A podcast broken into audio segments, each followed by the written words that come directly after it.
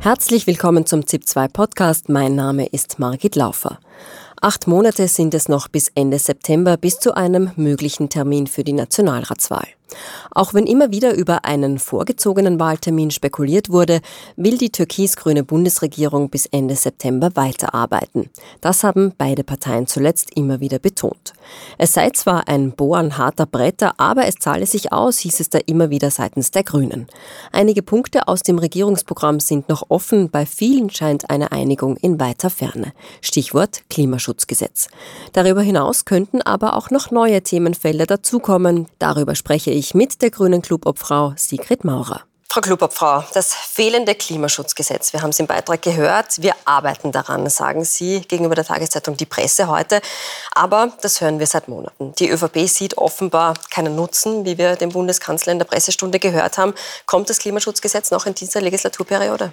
Also wir haben in dieser Legislaturperiode sehr viele Gesetze umgesetzt und die waren alle das Bohren harter Bretter. Ich erinnere beispielsweise an das Pfand, das haben wir beschlossen. Auch damals wurde uns ausgerichtet, das kommt nie. Und auch der Bundeskanzler hat ja in der Pressestunde gesagt, dann muss man verhandeln. Und wir verhandeln natürlich weiter. Und auch in diesem Bereich gibt es, es gibt ja nicht nur das Klimaschutzgesetz, sondern ganz viele andere Gesetze, die wichtig sind. Ich sage Ihnen ein anderes. Ähm, wir brauchen eine Strategie, wir brauchen eine Sicherheitsstrategie im Umgang mit Russland, im Bezug auf den Ausstieg von russischem Gas. Auch das ist etwas, was wir in den nächsten Monaten bearbeiten. Da liegen viele Themen am Tisch. Bleiben wir aber bitte noch beim Klimaschutzgesetz. Woran hakt es denn dann derzeit? Geben Sie uns einen Einblick. Na, wir haben äh, die ÖVP, ähm, Teile der ÖVP, die nach wie vor ähm, der Betonierer- und Blockiererfraktion angehören und äh, die bremsen bei diesem Gesetz. Ähm, es ist aber ein wichtiges Gesetz, natürlich. Ähm, es geht um nichts Geringeres als die Erhaltung unseres Planeten. Es gibt ja auch entsprechende Vorgaben der EU. Aber es gibt natürlich auch andere Gesetze, die in diesem Bereich wirksam werden die auch jetzt bereits in Begutachtung sind und die wir in dem nächsten halben Jahr beschließen möchten. Junktieren Sie das Klimaschutzgesetz mit der Sicherheitsstrategie? Es gibt verschiedenste Bereiche, in denen wir weiterkommen müssen. Ähm, und äh, wir verhandeln natürlich täglich und hart für das, was wir erreichen wollen.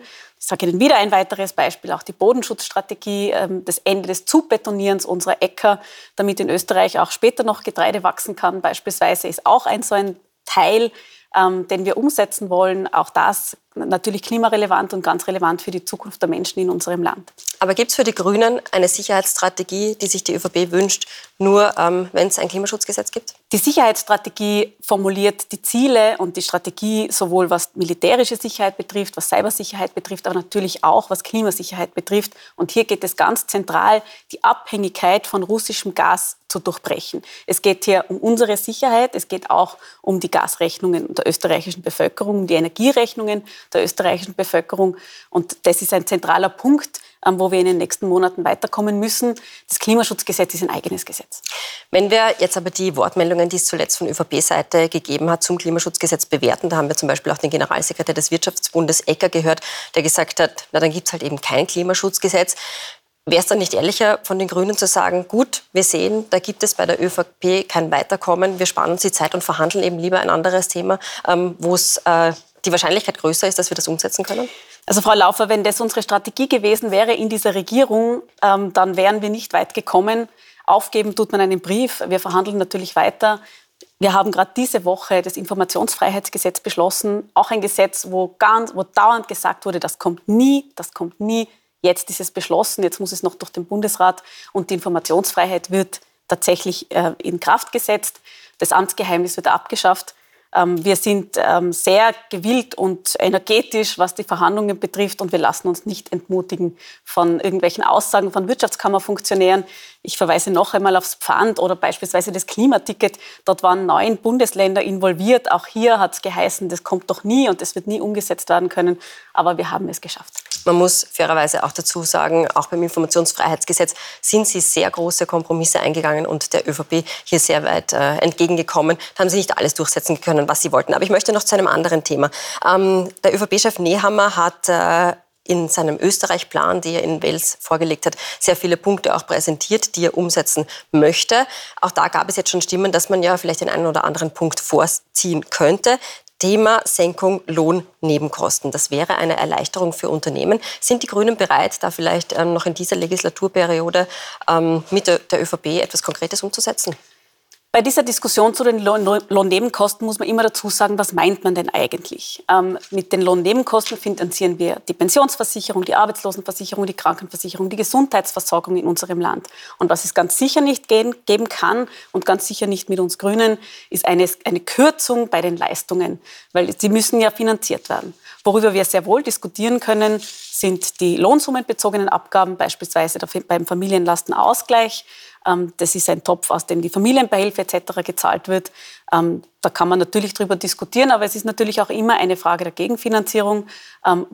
Irgendwoher muss das Geld ja kommen, weil aus wir wollen Budget? natürlich keine. Soll das Geld aus dem Budget kommen? Wenn es nicht aus dem Topf kommt, also wenn es nicht aus den Lohnnebenkosten kommt, muss es aus dem Budget kommen. Und da muss man sich schauen, anschauen, welche Möglichkeiten haben wir im Budget, diesen Ausfall dann äh, quasi auszugleichen. Auch hier gibt es Vorschläge. Ich habe schon erwähnt, Bodenschutz ist unser ganz zentrales Anliegen. Die Expertinnen des Finanzministeriums haben hier vorgeschlagen, dass man eine Versiegelungsabgabe beispielsweise ausarbeitet. Das wäre doch zum Beispiel eine Möglichkeit. Das heißt, ich fasse zusammen, die Grünen sind durchaus offen, wenn es um die Senkung der Lohnnebenkosten geht, hier ähm, Gespräche zu führen und da noch etwas äh, auf den Weg zu bringen. Sofern äh, Leistungskürzungen ausgeschlossen sind und äh, natürlich äh, entsprechend gegenfinanziert wird. Ähm, die ÖVP arbeitet offenbar an einem Modell Kreditzinsen beim Kauf von ersten Eigenheim steuerlich absetzbar zu machen. Das gab es schon einmal ähm, in einer ähnlichen Möglichkeit ähm, bis 2016. Diesmal soll es unbürokratischer sein, sagt der Finanzminister zur Kronenzeitung. Können Sie sich das vorstellen? Wir haben unseren eigenen Vorschlag gemacht. Wir haben ja die Situation, dass ganz viele Familien unter der massiven Zinslast leiden, weil sie einen, variabel ähm, einen variablen Kredit abgeschlossen haben, mitunter auch, weil die Banken hier nicht sauber beraten haben. Wir haben vorgeschlagen, dass man hier eine Möglichkeit, einen Rechtsanspruch schafft, den variabel verzinsten Kredit auf einen fixverzinsten umzuwandeln. Da hat die ÖVP Nein gesagt. Ähm, jetzt, äh, unser Modell wäre von den Banken finanziert worden, die ja sehr hohe Gewinne gemacht haben oder machen. Ähm, jetzt kommt die ÖVP mit diesem Vorschlag. Ähm, dieser Vorschlag ähm, beinhaltet natürlich, dass wir weniger Steuereinnahmen haben ähm, und mir erscheint es noch nicht ganz ausgereift, zumal ja es das bereits gab und von einem ÖVP-Finanzminister abgeschafft wurde. Also da wird man sicher noch ein bisschen diskutieren müssen. Aber wären Sie prinzipiell dabei, ja oder nein? Es geht natürlich immer um die Frage von Modellen. Wie gesagt, wir haben einen eigenen Vorschlag gemacht. Die ÖVP macht jetzt auch einen anderen Vorschlag. Ähm, wir sind natürlich grundsätzlich diskussionsbereit ähm, über alle möglichen Modelle, aber sie müssen halt Hand und Fuß haben. Nachdem das exakte Modell, das heute vorgeschlagen wurde, vom Finanzminister der ÖVP selbst abgeschafft wurde, glaube ich, braucht es hier schon noch einiges an Diskussion. Es gibt noch viele Themen, die auf dem Tisch liegen. Deswegen gehe ich gleich weiter zu einem nächsten. In den vergangenen Tagen ist viel über eine Bezahlkarte für Asylbewerber diskutiert worden.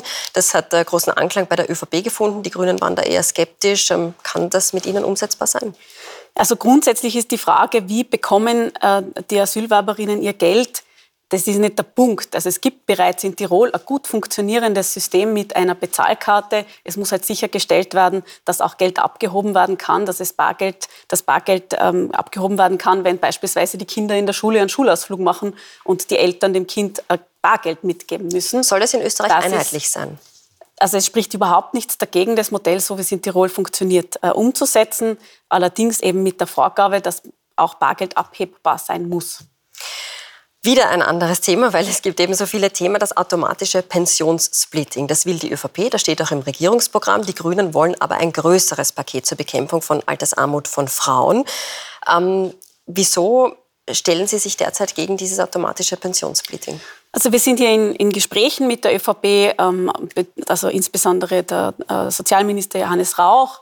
Grundsätzlich ist natürlich immer die Frage, worum geht's? Es geht um die Frage, wie reduzieren wir die Altersarmut? Wir haben nach wie vor die Situation, dass Frauen sehr stark von Altersarmut betroffen sind, insbesondere wenn sie lange Karenzzeiten hatten ähm, und dementsprechend nicht erwerbstätig waren.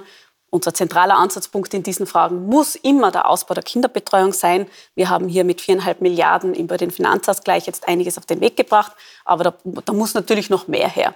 Und ein das automatische Pensionssplitting das automatische Pensionssplitting wirkt in 30 Jahren. Also ich glaube, wir brauchen schon auch Maßnahmen, die heute wirken.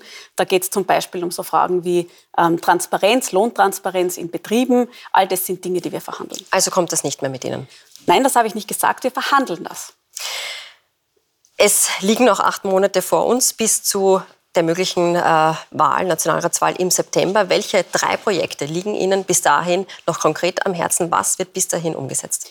Die Bodenschutzstrategie, der Ausstieg aus dem Russengas und natürlich auch noch ein Punkt, der VfGH hat uns ähm, aufgetragen, also hat das, hat das äh, Vollspaltenbodenverbot aufgehoben. Hier brauchen wir eine Lösung. Wir haben die Situation, ähm, dass mit 1.6.2025 von einem Tag auf den anderen die jetzigen Ställe verboten werden. Das ist natürlich für die Bäuerinnen und Bauern nicht zumutbar. Ähm, und wir schlagen hier vor, einerseits großzügige Förderungen für die Bauern und Bäuerinnen, damit sie ihre Ställe umbauen können. Äh, zweitens ähm, eben die Abschaffung, also besserer Tierschutz die Schweindeln haben auch ein Recht auf Leben. Ähm, die sollen ein gutes Leben führen können ähm, und gleichzeitig auch die Konsumentinnen mitzunehmen. Denn die wollen ja wissen, wo ihr Schnitzel herkommt und das sollen sie auch mit einer entsprechenden Kennzeichnung. Sie versprechen, diese drei Punkte kommen? Ich sage, das sind jetzt drei Anliegen, die ich Ihnen sage. Abschlussfrage, die Wahl äh, Ende September, der Wahltermin ist fix? Aus unserer Sicht wird es so sein. Ähm, die GB ist, also die Gesetzgebungsperiode dauert bis dorthin. Wir sind äh, gewählt, um was zu arbeiten und das haben wir vor. Frau Maurer, vielen Dank für den Besuch im Studio. Vielen Dank.